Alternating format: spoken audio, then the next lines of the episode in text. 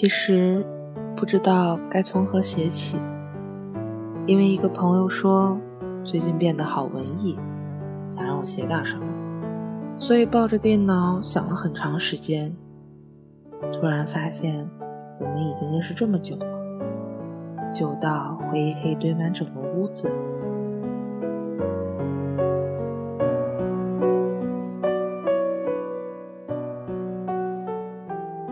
掸去你生活的尘埃，聆听我给你的温暖。各位亲爱的听众朋友，大家好，这里是一家茶馆网络电台，我是洛洛，欢迎您的收听。开篇大家听到的是今天要分享的故事里。女主角的声音，我的朋友之一，接下来还会出现。邀请他一起，因为这些话都是他想说的。把故事贡献出来，就是想告诉你：单恋又怎样？爱就勇敢一点。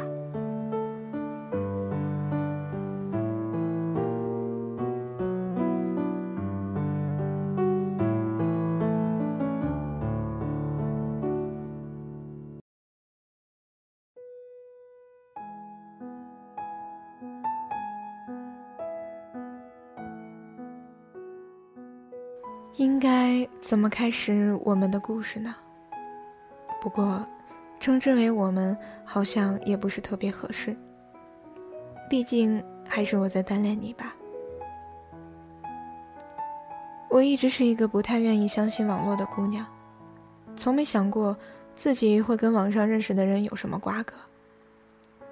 觉得只是在一个直播间认识，在一个群里聊聊天儿，打发时间。仅此而已。所以，当大家说要爆照的时候，就随手用了朋友的朋友的照片发了过去。也许有一点小私心，想让大家觉得我是一个漂亮的姑娘，也就不会太为难我了。所以你看，其实我当时真的没有想到会这样认识你，也没有想到我还会跟你。有更多的故事。第一次有交集，是因为我发现了一个藏头诗的软件，信誓旦旦的在群里说，大家可以把名字给我，然后给他们写藏头诗。认识你的朋友起哄说你名字很难写，我当时对着电脑屏幕不屑的哼了一声，心想我有软件，我怕谁？谁知道把你名字输入后。出来的藏头诗让我整个人都不好了，一点儿也不押韵，甚至连韵脚都找不到。但是也死要面子的发给你。你嘲笑我说写的好差，我给你写一个。我说我的名字不好听，你就用我的群马甲写一个好了。不知道怎么形容看到你那首诗时的感受。有这么一个学渣，什么都背不下来的人。居然看了一遍就记住了，也许就是那首诗，让我对你有一点点心动吧，谁知道呢？第二次让我印象深刻的是你打来的第一个电话。那时我还在上大学，因为在本市，想住的安一些，也就没有住校，但代价就是早上有课的时候，我六点就要从床上爬起来。对我这种赖床积极分子来说，这简直是要了我的命。所以晚上就在群里抱怨说，明天又要爬起来上课，好烦躁啊什么的。你突然就出现，问我明天几点起床，我老老实实的说，六点啊，可怜吧？我以为你会说好可怜，或者呵呵呵老子明天可以睡到自然醒之类的话。没想到你说。那我叫你好了，我明天也刚好那个时候起。当时以为你在开玩笑，就说你大早上在群里叫我，我也听不到啊。然后你义正言辞地说，我打电话叫你，又问了群里其他人有没有需要闹钟的，把电话都发给你。当时没怎么在意，就说有人叫也好，不然又要旷课了。于是把电话留给你，自己又定了一个闹钟，特别安心的就去睡觉了，完全忘记你会打电话这回事儿。第二天直接略过我的闹钟，直到你给我打电话。现在想起来，估计当时真的是无意识接了你的电话。直到我问你是谁，你跟我说你的名字的时候，我整个人才一下子清醒过来。大脑被你的声音撞了一下，直到现在我都记得那天早上你软软的声音和自己抱着手机傻笑的样子。就是这个清晨的电话，真的让我对你产生了不一样的感觉。也是那个时候，让我后悔，当时在群里应该发自己的照片。之后很长的一段时间，我开始频繁的找你说话，有的没的杂七杂八的事情，我全都告诉你。不在学校的时间，家门都不出，就想跟你说说话，玩玩撸啊撸。虽然我真的非常坑，但你从来不会说我笨，总说没关系。让我别有负担，我开心就好。也是那段时间频繁的让你打电话叫我，于是我这么懒的一个人，在那段时间几乎没有旷过课。那是我现在想起，都会不自觉微笑的时光。每晚睡觉，最后一个说晚安的人是你。每天清晨听到的第一个声音还是你。可是没有人知道。我越是靠近你，就越害怕；我越是喜欢你，就越害怕。害怕你知道那个照片不是我。可这就是一个该死的恶性循环：越害怕越不敢说，越不敢说就越害怕，以至于在群里也开始不加忌讳的说一些喜欢你之类的话。我猜想，你一定很困扰吧。后来的后来，我们聊天的时间越来越长。你公务员考试结束，说要犒劳自己，准备从南到北玩一圈儿你说我去找你玩好不好？我说不要吧，这么远。我当然感觉得到电话那头你失落的叹气声。你说没事儿，反正我第一个目的地不是你那里，你再考虑考虑。其实。我当时真的特别特别难过，我想，我真的很想见你，可是我害怕你见到我，只有失望。于是从你出发开始，我每天都绷着一颗心，我的担心，我的害怕，我的不知所措，你是能感觉到的吧？在南京的时候，你又问我明天去找你好不好？因为第二天刚好是七夕。其实你不知道，电脑这边的我，眼眶瞬间就红了。我不知道怎么回答你，不知道要怎么拒绝，也不知道怎样接受你的这份用心。你要来的前一天晚上，我下班很晚，班车堵了很久。给你打电话，我说：“真的想好要来了吗？”你说是啊，我想见见你。你说没关系，不要紧张。你说，这么久了，应该见一面。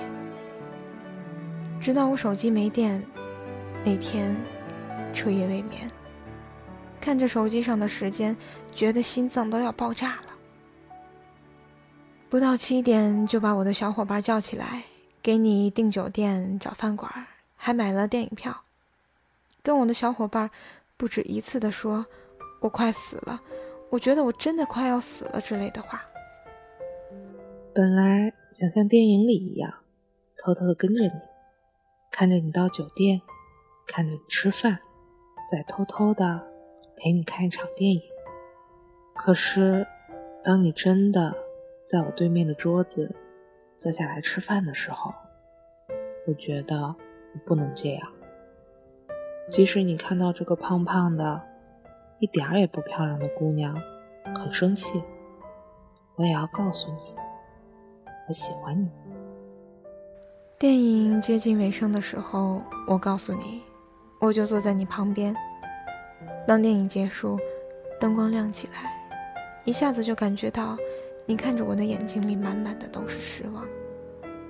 可是你没有说什么，我们还是像朋友一样逛街、抓娃娃、吃饭、唱歌，直到晚上你把我送回家，看着你坐车离开我，眼泪一下子就控制不住了。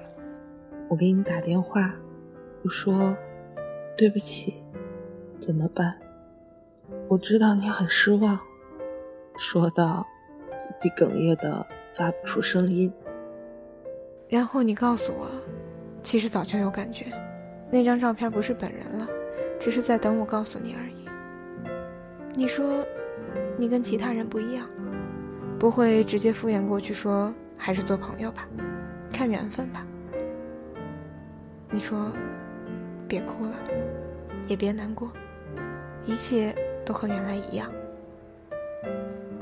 挂了电话，我们都认识的朋友 M 跟我聊天问我怎么样，然后告诉我，那天你买不到动车，买不到坐票，就买了第二天晚上的站票，连夜站了十几个小时来到我的城市。还说你告诉他，即使知道这个女孩不漂亮，也想看看这么喜欢自己的姑娘，她的模样。于是我就这样。心里乱糟糟的，哭了一夜。第二天你回家，我也是到中午才知道的。你给我发信息说你回家了，我当时就在想，也许真的就这样，没有任何可能了。记不清有多久，我们之间真的断了联系。我们认识的直播间、聊天的 QQ 群，都没再去过。觉得所有时间都空了出来，却突然不知道该干些什么。说真的，写到这儿，心里酸到不行，好想给你打个电话，告诉你我在写你和我的故事。再次有交集是个偶然的机会，群里的一个姐姐约我和 M 去找你那个开直播间的朋友玩，就这样再一次见到你。很难形容我在飞机上的那一刻是什么心情，紧张还是激动，或者两者都有。我是最后一个到的，站在酒店房间门口的时候，听到里面你们的笑声，我当时真的有那么一秒，要不要就这样逃走的念头。可我还是期待看到你的，即使那么久不联系。我还是厚着脸皮的想看到你，还是想让你知道我仍旧喜欢你，还是自私的不想让你就这么忘记我。其实说不出来到底是什么心情。真的见到你，面对你，坐在你旁边的时候，我多想时间就此停住吧。听过天空拒绝飞鸟，过你。我明白眼前都是气泡，安静的才是苦口良药。我来到你的城市，坐在你身边，陪伴着你们说说笑笑，说句花痴一点的话，感觉那一刻，空气里都是甜甜的味道。还记得陪我一起赶火车吗？从下地铁开始，只见你拖着我的箱子，一路飞奔。然而。依旧没有赶上。是的，就是因为我拖后腿了。该怎么表达这件小事的珍贵？大概是因为这段记忆里只有你和我。两个月前，带着我的男女闺蜜又去长沙，这真是一场说走就走的旅行。原因是我的女闺蜜成功拿到了大学毕业证，开心过了头。于是我们三个就风风火火，在将近四十度的季节坐上火车去找你们玩儿。于是，我们白天都被困在酒店里大眼瞪小眼，只有在十八点以后才能满血复活。所以，毋庸置疑，我想去的游乐场、海洋馆，毫无意外的泡汤了。说说我们这次住的酒店吧。这次我们住了一个两室一厅的家庭套房，我和我闺蜜一间屋子，男生们一间屋子，总有种错觉，好像真的是一个家。我们都住在这里，我们一同起床，一起出门，一块回来。半夜喝多了，歪歪扭扭的靠在沙发上，喊着“你们好饿”，让我帮忙叫外卖。说不清楚这是什么感觉，只是现在想起来，觉得那时候真的太美好。当然，也不只是有美好的东西，不然你们会觉得我只是在灌鸡汤。大概是我们去的第三天，下午你突然说明天要回去，不能陪我们一起玩了，我心里失落的不行，就说可不可以再等一天？也许你那时没想太多，脱口而出。答应了女朋友，要明天回家。没错，他有女朋友了。我瞬间不知所措，点点头，回房间里，躺在床上发呆。闺蜜进来问怎么了，我张口想说话，眼泪却先流出来。可能我哭得太突然，让她不知道该怎么办。就让男闺蜜也进来陪我。我当时不想哭，不想因为我影响所有人的心情。可那个时候的眼泪真的不受控制，任凭他们说什么，我的眼泪就是停不住。哭得正起劲儿，就听到你进来的声音，吓得我躲到被子里不敢出声。隔着被子听到你的声音，朦朦胧胧的问我怎么了。不敢说话，就摆摆手示意你出去。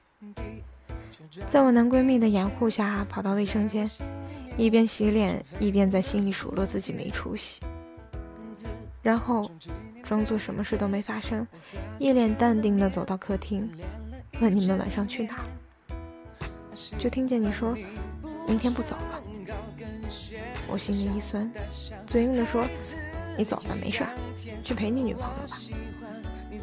然后抬头就看到你看着我，又说了一遍：“你明天不走了。”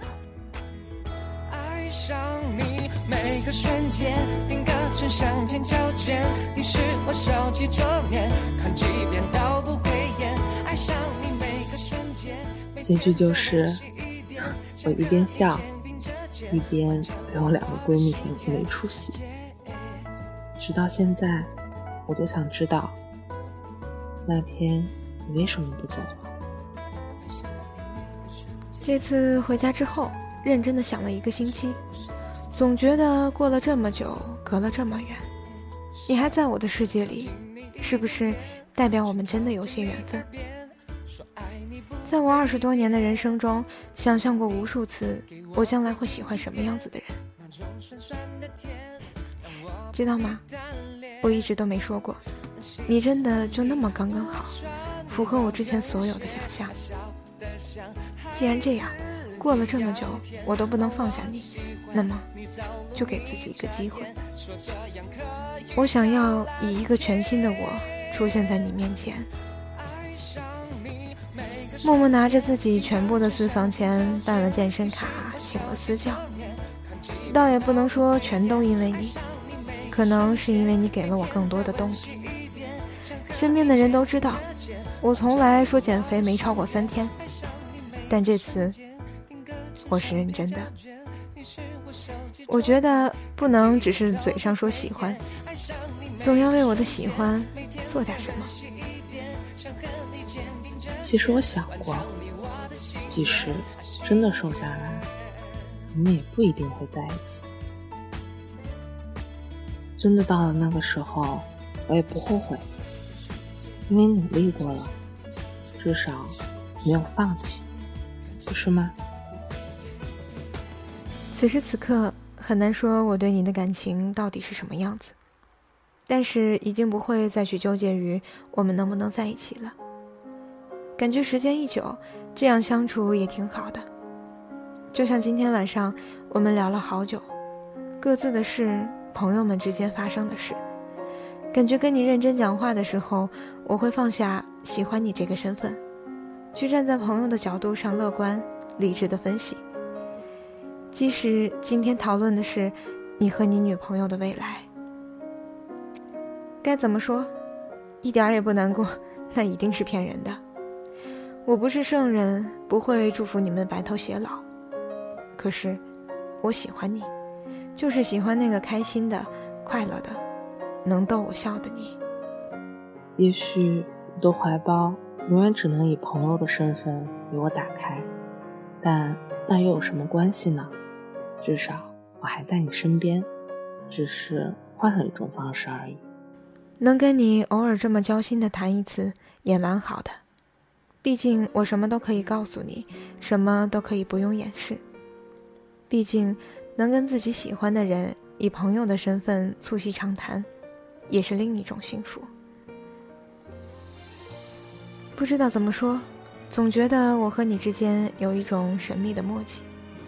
比如说，我最近真的很忧郁、很难过，你就会出现给我动力，来温暖我；而当我真的很开心、很乐观、快要飘起来的时候，你又会打压一下，让我重新落回地面，就像是提前说好一样。然而，我并没有告诉你任何事情。我记得朋友说过一句话：“当你真的喜欢一个人的时候。”你就会丢了自己，可我现在觉得不是这样的。我会喜欢你，是因为你身上有吸引我的地方，那些都是闪光点。你喜欢的音乐，你爱看的书或是电影，我都会仔细的去听、去看、去告诉你我的观后感。可这并不是丢了自己，我觉得我这个人真的要懒死了。唯一还剩下那么一点点的情怀，都用来喜欢你了，所以反而因为喜欢你，让我自己更加充实起来。刚才跟你说起大学的时候，叫我起床的事，也就是那个学期，因为你的督促，我还拿到了奖学金。时间一直没停过，我们哭过、笑过、吵过、闹过。我想告诉那些所有还在暗恋的、单恋的、不敢告诉他的大家，单恋也是一件幸福的事情，没什么害羞不好意思。即使你们真的因为各种原因不能在一起，至少他会用另一种方式回应给你。你看，其实幸福就是转换一个角度。我还是那么喜欢他，甚至更喜欢，所以我们的故事。还在继续。此刻最美最美的时光，给我最美最美的感动。天爱你爱你的线索不再沉默。想你每夜每夜的星空，竟然也会出现彩虹。这幸福握住了，绝不放手。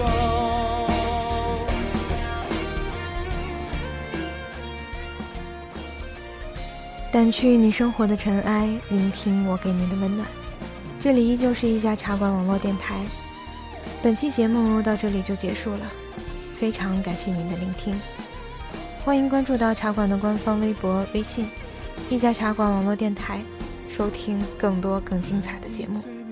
新浪微博搜索“阳光下的洛姑娘”，告诉我你想说却没有说出口的话。不要忘记，爱。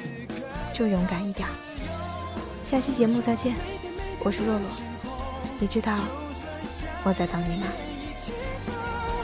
心跳只有你能给我，这一刻就爱吧，不放手。